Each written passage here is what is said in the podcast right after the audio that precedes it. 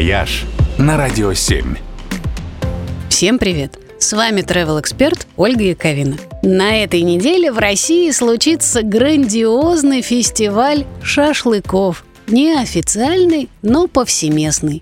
Без этого блюда май, как Новый год без оливье, кажется, что и не наступил вовсе. Даже трудно поверить, что шашлык, как главное народное развлечение, стал популярен у нас только в 60-е, с появлением шестисоток и физиков-лириков с их кострами и гитарами. А до этого шашлык был исключительно ресторанным блюдом, причем дорогим и редким. Подавали его только в кавказских ресторанах. Ну или в южных республиках. И шашлык тогда был отдельным поводом для путешествия – Собственно, он и сейчас вполне себе повод, и не только для поездки на Кавказ. Ведь мясо на огне круто готовят во многих странах. Там это даже настоящий гастроаттракцион. Например, в Аргентине, где осада, мясо на гриле, это целый ритуал когда на плоских жаровнях-парильях жарят огроменные куски мяса.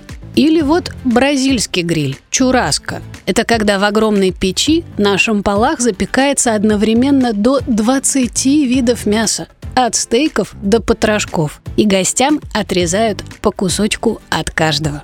Японские шашлычки якитори – это тоже шоу. Повар готовит их на горячей плите тепани прямо в центре стола, на глазах у роняющей слюнки публики. Впрочем, приготовление нашего классического шашлыка тоже вполне себе шоу, ритуал и аттракцион. Недаром мы все так его любим.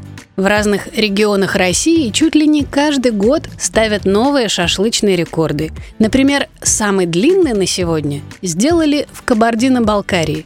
Он был длиной 213 метров. На него ушло более 300 килограмм мяса. А чтобы вертеть этот исполинский шампур, потребовались усилия сотни волонтеров.